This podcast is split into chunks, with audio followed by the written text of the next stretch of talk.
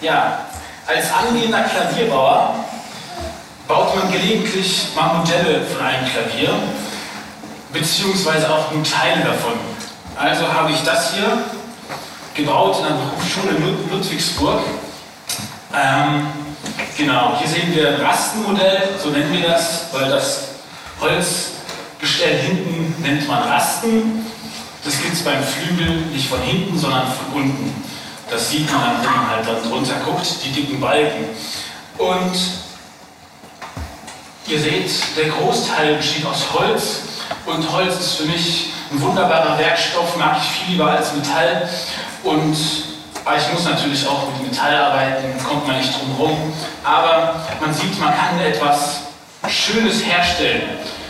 Bezogen jetzt eher auf ein richtiges Klavier, was ja auch dann später auch der Anspruch ist. Und ich dachte so über die Schöpfung nach, gerade auch, weil wir letzten Sonntag ja auch davon gehört haben. Und dachte mir so, Gott hat all diese Materialien geschaffen. Das Holz, die Bäume, die ich so gerne mag, auch die Metalle, die man auch in meinem Beruf natürlich braucht. Stoffe, alles Mögliche, in Rohform natürlich, hat er hergestellt, damit es uns möglich ist, Dinge zu bauen. So meine Gedanken ganz am Anfang. Denn wir können diese Materialien nehmen, um etwas daraus zu machen, um bestimmte Bedürfnisse zu stillen. Das aus der Natur zu nehmen und so anzupassen, dass wir das gebrauchen können. Zum Beispiel bauen wir uns Häuser. Die Steine liegen draußen irgendwo rum, in großen Brocken vielleicht, je nachdem, was für ein Material man nimmt. Und wir formen daraus Steine, bauen uns Häuser, damit es uns nicht auf die Köpfe drauf regnet. Wir nehmen das Holz, bauen daraus Klaviere, damit wir das in unsere Häuser reinstellen können und ein bisschen darauf spielen. Wir erschaffen diese Dinge mit den uns gegebenen Möglichkeiten und Ressourcen. Und wir tun das in einem besonderen Maße. Keine zweite Spezies auf dieser Welt ist so hoch entwickelt wie der Mensch. Diese Eigenschaft, erfinderisch zu sein und schöpferisch zu sein, zeigt unsere Ähnlichkeit zu Gott. Und ich möchte zuerst einmal einen Überblick geben, was heute so drankommt. Und ich möchte über vier Punkte sprechen, beginnend mit der Erschaffung des Menschen nach dem Ebenbild Gottes. Wie wir gerade gehört haben, Gott ist erfinderisch. Das haben wir letzten Sonntag gemerkt, wie ähm, kreativ und durchdacht das alles ist. Und wir sind nach dem Ebenbild Gottes geschaffen. Dann gehen wir weiter und reden darüber, dass er sie als Mann und als Frau schuf. Das Ebenbild geschaffen, geschaffen als Mann und Frau. Dritter Punkt, der verbotene Baum. Und abschließend möchte ich mit dem Thema das Paradies. Zuerst einmal möchte ich den Text lesen. Und ich sehe gerade, ich lese lieber aus meiner Bibel. Ähm, wäre es dann möglich, dass ihr da hinten weiterklickt, weil das ist äh, der erste Text auf zwei Folien. Ähm, ich lese den ersten Text aus 1. Mose 25 bis 30. Da muss man nicht weit blättern, das ist ganz gut. Und da steht, und Gott machte die Tiere des Feldes, ein jedes nach seiner Art, und das Vieh nach seiner Art, und alles Gewürm des Erdbodens nach seiner Art. Und Gott sah, dass es gut war. Und Gott sprach, lasst uns Menschen machen, ein Bild, das uns gleich sei, die da herrschen über die Fische im Meer und über die Vögel unter dem Himmel und über das Vieh und über die ganze Erde und über alles Gewühl, das in der Erde kriecht. Und Gott schuf den Menschen zu seinem Bilde. Zum Bilde Gottes schuf ihn und schuf sie als Mann und Frau. Und Gott segnete sie und sprach zu ihnen, seid fruchtbar und mehret euch und füllt die Erde und macht sie euch untertan und herrscht über die Fische im Meer und über die Vögel unter dem Himmel und über alles Getier, das auf der Erde kriecht. Und Gott sprach, seht da, ich habe euch gegeben alle Pflanzen, die Samen bringen auf der ganzen Erde und alle Bäume Samen bringen zu eurer Speise. Aber allen Tieren auf der Erde und allen Vögeln unter dem Himmel und allem Gewürm, das auf der Erde lebt, habe ich alles grüne Kraut zu Nahrung gegeben. Und alles geschah so. Und ich möchte gleich noch den Text aus 2. Mose 15 bis 25 einfügen, denn wir haben hier in dem zweiten Kapitel einen näheren Ausschnitt aus dem, was wir auch gerade gelesen haben. Und ich lese ab Vers 15. Und Gott, der Herr, nahm den Menschen und setzte ihn in den Garten Eden, dass er ihn bebaue und bewahre. Und Gott, der Herr, gebot den Menschen und sprach, du darfst essen von allen Bäumen im Garten. Aber von den Bäumen der Erkenntnis, äh, von dem Baum der Erkenntnis des Guten und des Bösen sollst du nicht essen. Denn an dem Tage, da du von ihm isst, musst du des Todes sterben. Und Gott, der Herr, sprach, es ist nicht gut, dass der Mensch allein sei. Ich will ihm eine Hilfe machen, die ihm entspricht. Und Gott, der Herr, machte aus Erde alle, und Gott, der Herr, machte aus Erde alle die Tiere auf dem Felde und alle Vögel unter dem Himmel und brachte sie zu den Menschen, dass er sähe, wie er sie nenne. Denn wie der Mensch jedes Tier nennen würde, so sollte es heißen. Und der Mensch gab einem jeden Vieh und Vogel unter dem Himmel und dem Tier auf der Erde seinen Namen. Aber für den Menschen wurde keine Hilfe gefunden, die ihm sprach. Da ließ Gott der Herr einen tiefen Schlaf fallen auf den Menschen und er schlief ein. Und der Herr nahm eine seiner Rippen und schloss die Stelle mit Fleisch. Und Gott der Herr baute eine Frau aus der Rippe, die er von den Menschen nahm und brachte sie zu ihm. Da sprach der Mensch, das ist von meinem Bein, von meinem Bein und Fleisch von meinem Fleisch. Man wird sie Männer nennen, weil sie vom Mann genommen ist.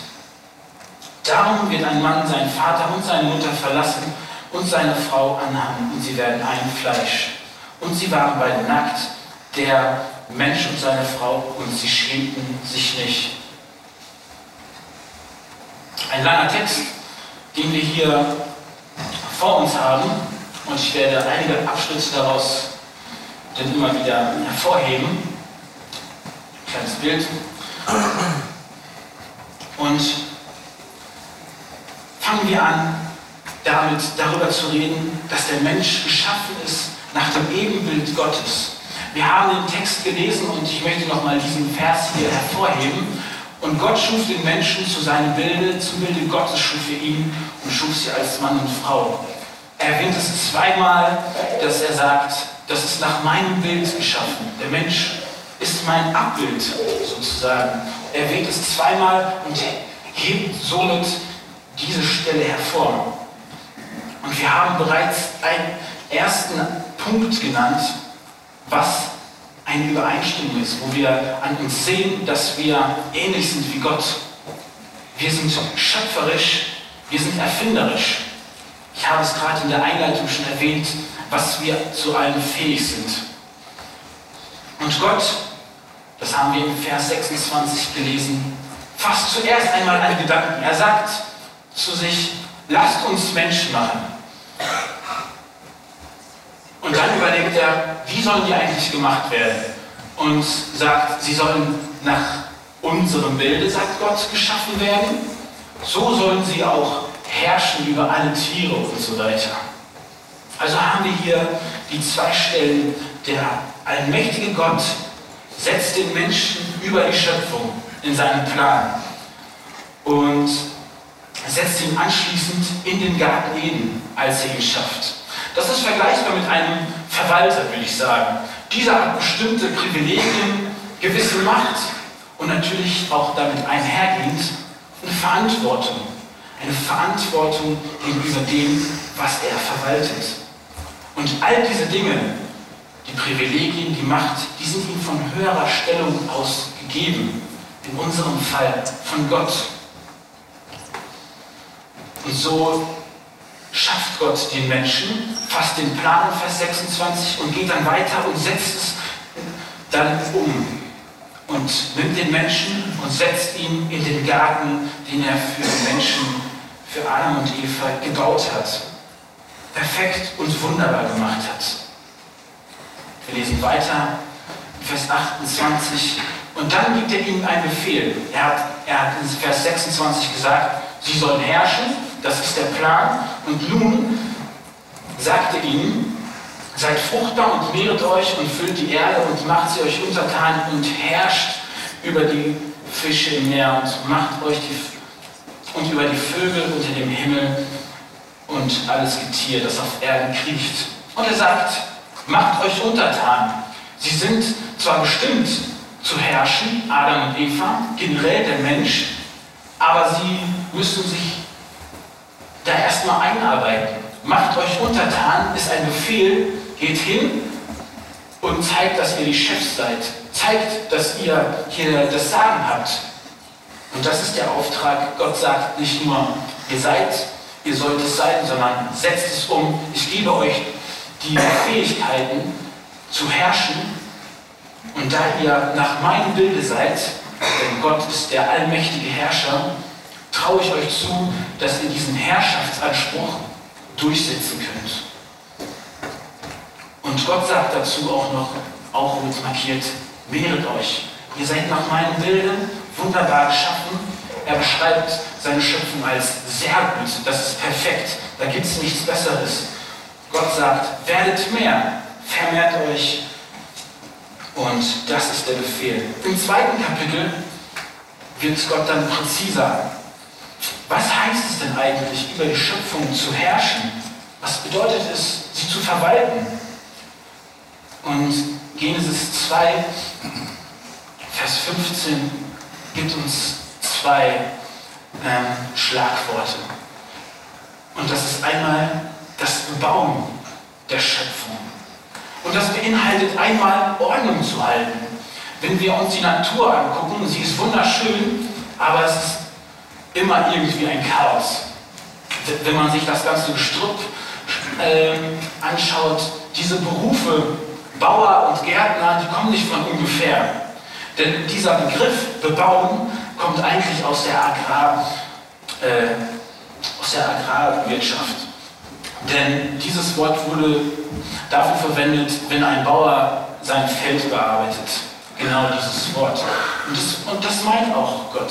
Er hat sie in den Garten Eden gestellt und gesagt, ich habe euch das Schöne hier geschaffen. Klar, wir wollen eine Beziehung haben, aber es, ist, aber es ist nicht nur Reden, es ist auch Arbeiten. Das Bauen dieses Gartens. Er hat die Rohstoffe geliefert und der Mensch ist nun dran. Er kann die Erträge optimieren, gegebenenfalls auch verschönern. Nichts anderes machen wir ja, wenn wir einen Garten anlegen. Ist begehbar machen, wir haben Straßen, man muss sich Wege machen und natürlich, wie schon bereits gesagt, Nahrung anbauen. Und Gott sagt, baue den Garten und guck, du bist kreativ geschaffen nach, meiner, nach meinem Vorbild, du kriegst das schon hin. Und da sind wir schon bei dem zweiten Unterpunkt von Bebauen, die kreative Entfaltung durch Gestaltung. Gott gibt uns freie Hand. Er sagt, sagt Adam nicht, bebau den Garten so, so musst du es machen, sondern bebau ihn. Sicherlich gibt es Ratschläge und so, was gut ist und was schlecht ist. Also was vorteilhaft und was nicht vorteilhaft ist. Aber uns ist freie Hand gegeben. Wir können aus dem Holz alles Mögliche machen. Wir können ein Holzhaus bauen, man kann auch kleine Schnitzereien daraus machen. Es ist vielfältig einsetzbar. Und Gott schuf die Erde auch komplett ohne Referenzpunkte. Er konnte nirgendwo abgucken. Das heißt, alles, was hier auf der Welt ist, ist erfunden von Gott. Er hat es sich ausgedacht. Und das sehen wir auch in uns als Menschen, dass wir Dinge erfinden. Schauen wir an, auf welchem technologischen Stand wir sind. Alles Dinge, die Menschen erfunden haben. Das sind einmal nützliche Dinge, aber auch schöne Dinge. Und oft sind diese Dinge natürlich auch im Einklang. Arbeit ist Gottes Geschenk an den Menschen, an der Weltgestaltung teilzuhaben. Der Schöpfergott gibt den Menschen seinem Ebenbild die Möglichkeit, Möglichkeit, selber schöpferisch zu sein.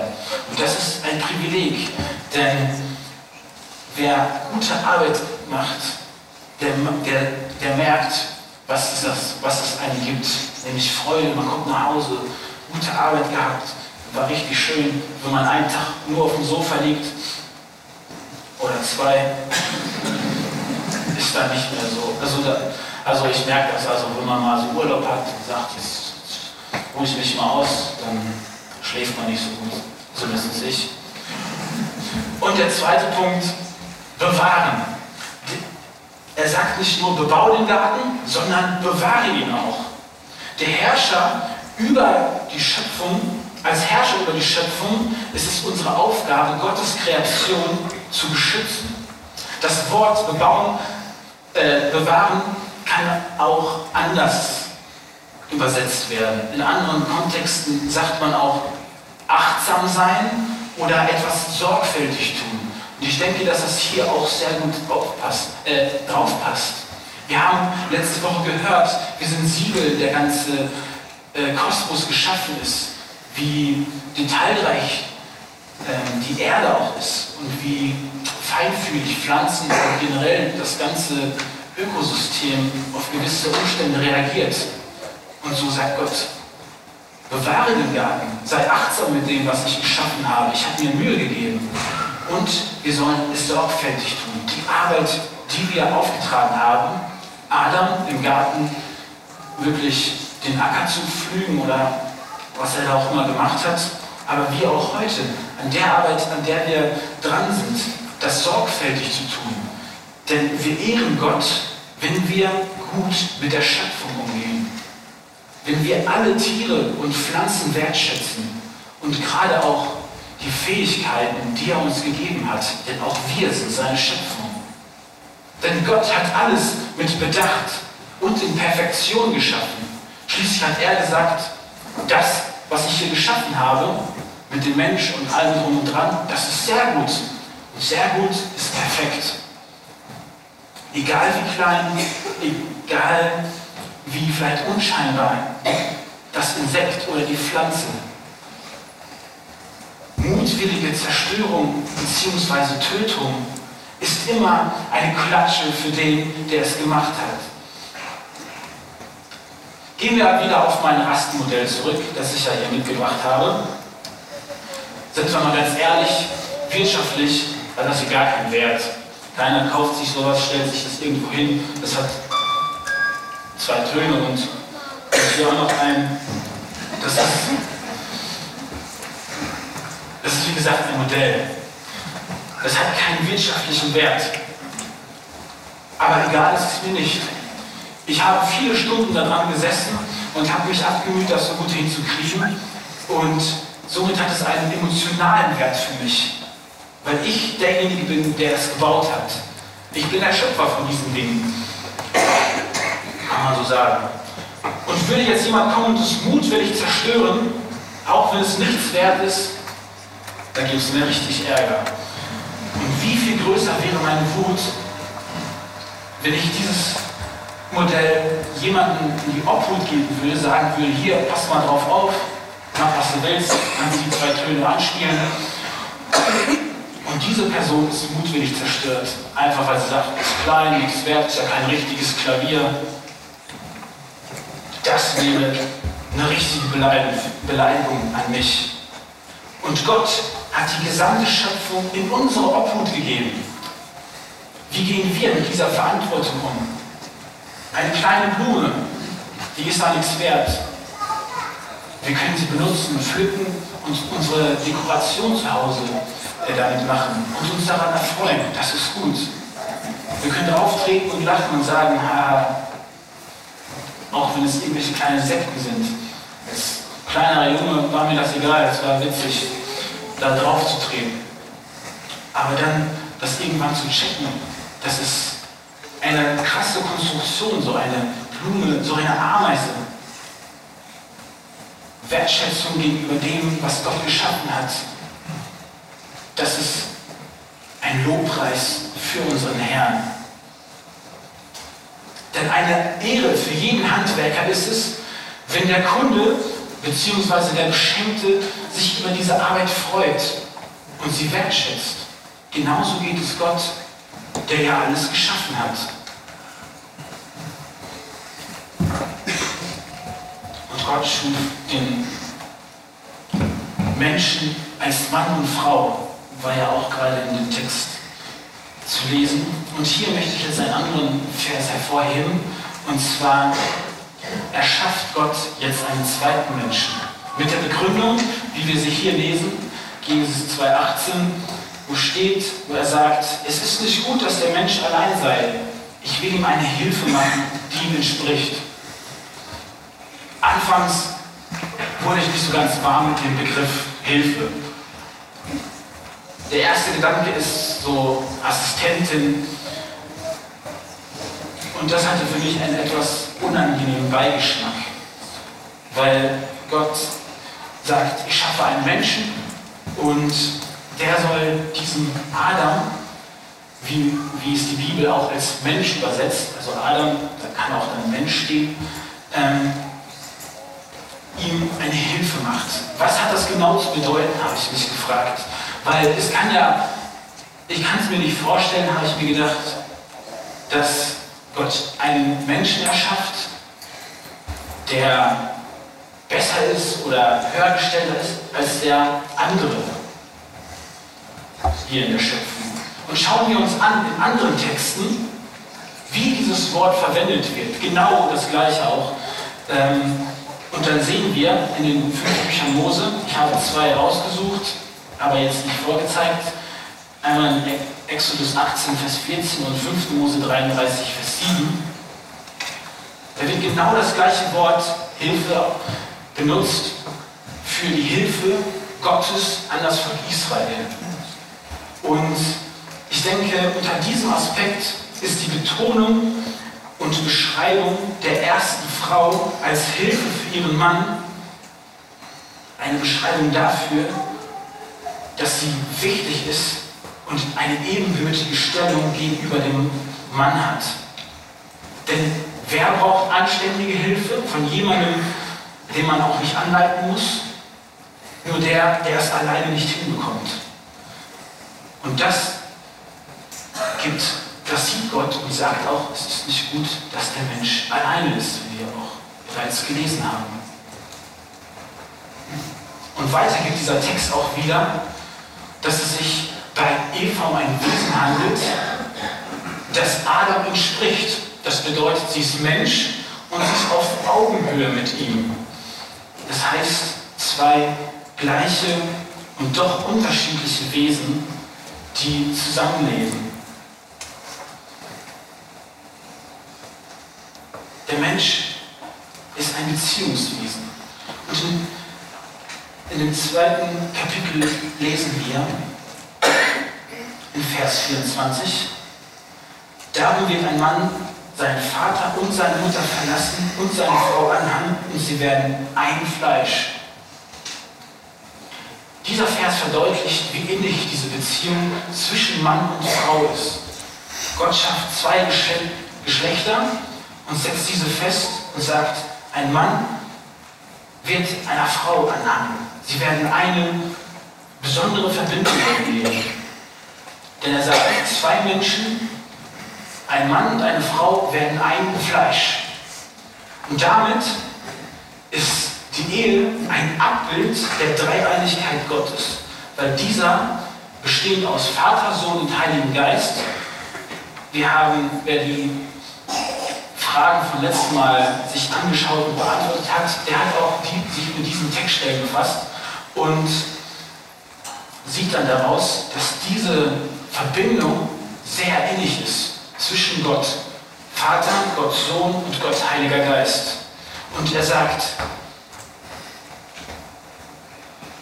diese Verbindung, die ich habe, weil er guckt so auf sich, ich schaffe Menschen nach meinem Wilde, diese Verbindung, die ich hier habe, die kein Extra dazu noch braucht, die so stark und vorteilhaft ist. Sie haben gemeinsam die Welt geschaffen und es ist, ist sehr gut geworden. Diese Verbindung, die will ich auch den Menschen geben, weil sie so, weil sie so gut ist. So ist die Ehe der göttlichen Dreieinigkeit nachempfunden. Und sie sollte demnach auch als heilig und als beständig angesehen werden. Es ist uns bekannt, dass Männer und Frauen unterschiedliche Denkweisen haben, wenn auch nicht allzu extrem. Einerseits gibt das gewisse Streitpotenzial. Andererseits kann man sich gegenseitig gut ergänzen und unterstützen. Denn wo es Verschiedenheit gibt, wird Ergänzung erst möglich. Und es liegt an uns, davon zu profitieren oder nicht. Ich habe ein kleines Beispiel. Wir haben uns, Marlene und ich, wir haben uns so gedacht, ja, wir machen uns mal so einen Finanzplan, damit wir so sehen, äh, was man in einem Jahr so ausgibt und reinbekommt. Viele machen das, Firmen machen das auch, kann ja nicht schaden. Und haben dann so überlegt, wie, wie gehen wir das an?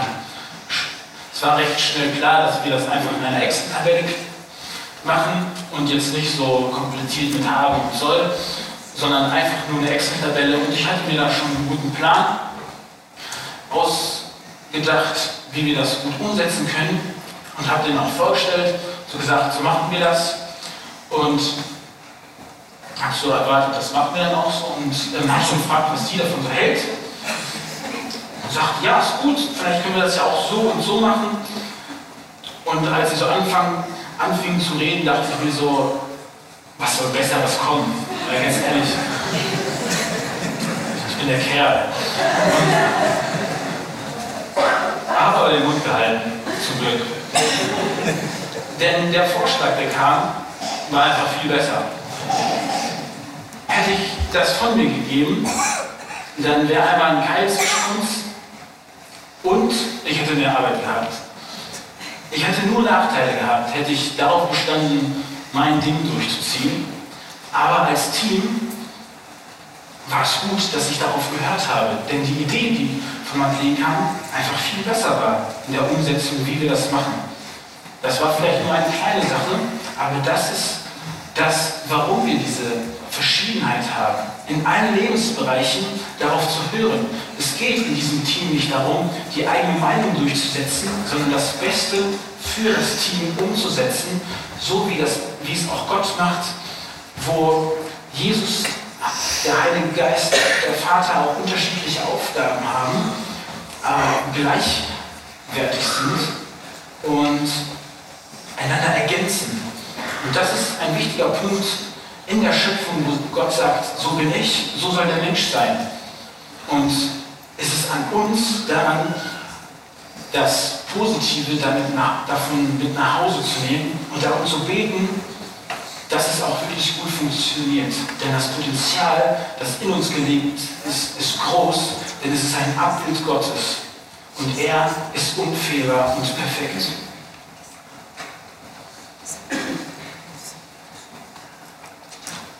Und warum stellt Gott jetzt einen Baum in den Garten? Es ist alles so schön, die Beziehung zwischen den Menschen einzigartig, die Beziehung zwischen Gott und Mensch einzigartig. Denn gerade deswegen sind wir auch geschaffen. Er, der kreative Gott, schafft ein Abbild von sich, um sich daran zu erfreuen und zu sagen, ich möchte eine Gemeinschaft mit dir haben. Du bist wunderbar. Sehr gut gemacht. Ich gebe dir die Schöpfung, ich gebe dir alles. Lass uns Freunde sein. Lass uns mehr als nur Freunde sein. Und stellt dann diesen Baum in den Garten. Die Gegenwart Gottes hatten sie, Adam und Eva, uneingeschränkt. Nicht so wie wir mit Sünde dazwischen. Sie hatten Frieden, Nahrung, Gemeinschaft, gute Arbeit, und diese eine Regel, nicht vom Baum der Erkenntnis von Gut und Böse zu essen, wie wir in diesem Text hier lesen. Warum tut er das? Er lässt ihnen eine Hintertür offen. Wenn sie all das nicht wollen, all diese guten Dinge, die Gemeinschaft, die perfekte Beziehung zu Gott und untereinander, die Harmonie mit der Schöpfung, regelmäßige Nahrung. Wenn Sie all das nicht wollen, die, Austrittskarte steht da. In Form von einem Baum bzw. einer verbotenen Frucht oder was auch immer da dran hing. Die Austrittskarte ist Ungehorsam und Unglaube. Denn Gott hat gesagt, ihr sollt nicht davon essen und wenn ihr das doch tut, werdet ihr sterben. Die Konsequenz, der Tod, ist die Trennung von Gott. Denn Gott, der das Leben geschaffen hat, eine lebendige Beziehung zu uns hatte, beziehungsweise zu ihm, Adam und Eva in Eden hatte, die kann aufgebrochen werden durch diesen Vertrauensmissbrauch. Und das ist wahrhaftige Freiheit. Gott hat Adam und Eva die freie Entscheidung gegeben, ich will mit euch eine Beziehung haben, wollt ihr auch mit mir. Und wenn sie es nicht wollen, da ist die Tür. Und sie sollen keine Gefangenen sein. Gott zwingt sich keinem auf. Und wie auch wir heute mit der Bibel und Gottes Wort diesem vertrauen müssen, mussten auch Adam und Eva Gottes Wort vertrauen. Dass es wirklich so ist, wie er gesagt hat. Schließlich hatten sie ja keine Beweise. Sie hatten ja noch nicht die Bibel, wo sie reingucken konnten, Kopf gucken konnten und sagen, ich bin Adam, hier verbocke ich's und ja, alles ist ein Desaster, was wir da angerichtet haben. Das hatten sie nicht, sondern da steht der Baum und man weiß nur anhand der Aussage Gottes, was passiert, wenn man davon isst. Somit ist es eine Sache des Vertrauens und auch des Glaubens für Adam und Eva, in diesem Paradies zu sein. Der verbotene Baum in Eden ist die Möglichkeit für Adam und Eva, sich frei für oder gegen Gott zu entscheiden. Und auch wir haben heute diese freie Wahl, uns auf Jesus einzulassen, uns für die neue Welt, von der in Offenbarung 21 die Rede ist, da reinzuwollen, in diese neue Welt, die Gott für uns baut. Die Welt, die wir Himmel nennen oder auch Paradies.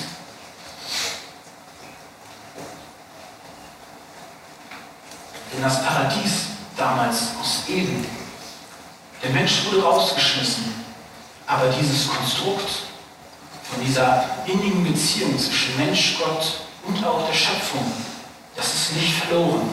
Denn Gottes Bestreben ist, diese Lebensweise eben wiederherzustellen, die Beziehung zum Menschen zu reparieren. Zu reparieren. Davon ist immer wieder die Rede. Und dafür ist auch Jesus Christus gestorben, diese Strafe zu zahlen. Der Mensch ist zwar von Gott getrennt, aber der Tod musste erst gesühnt werden durch entweder den Tod der Sünder oder von Jesus Christus, der völlig unschuldig war und somit genug war, mehr als genug, um diese die Strafe zu bezahlen. Er hat es gemacht, um wiederherzustellen, was einst in ihm gewesen ist und wonach wir Menschen und Gott sich auch sehnen.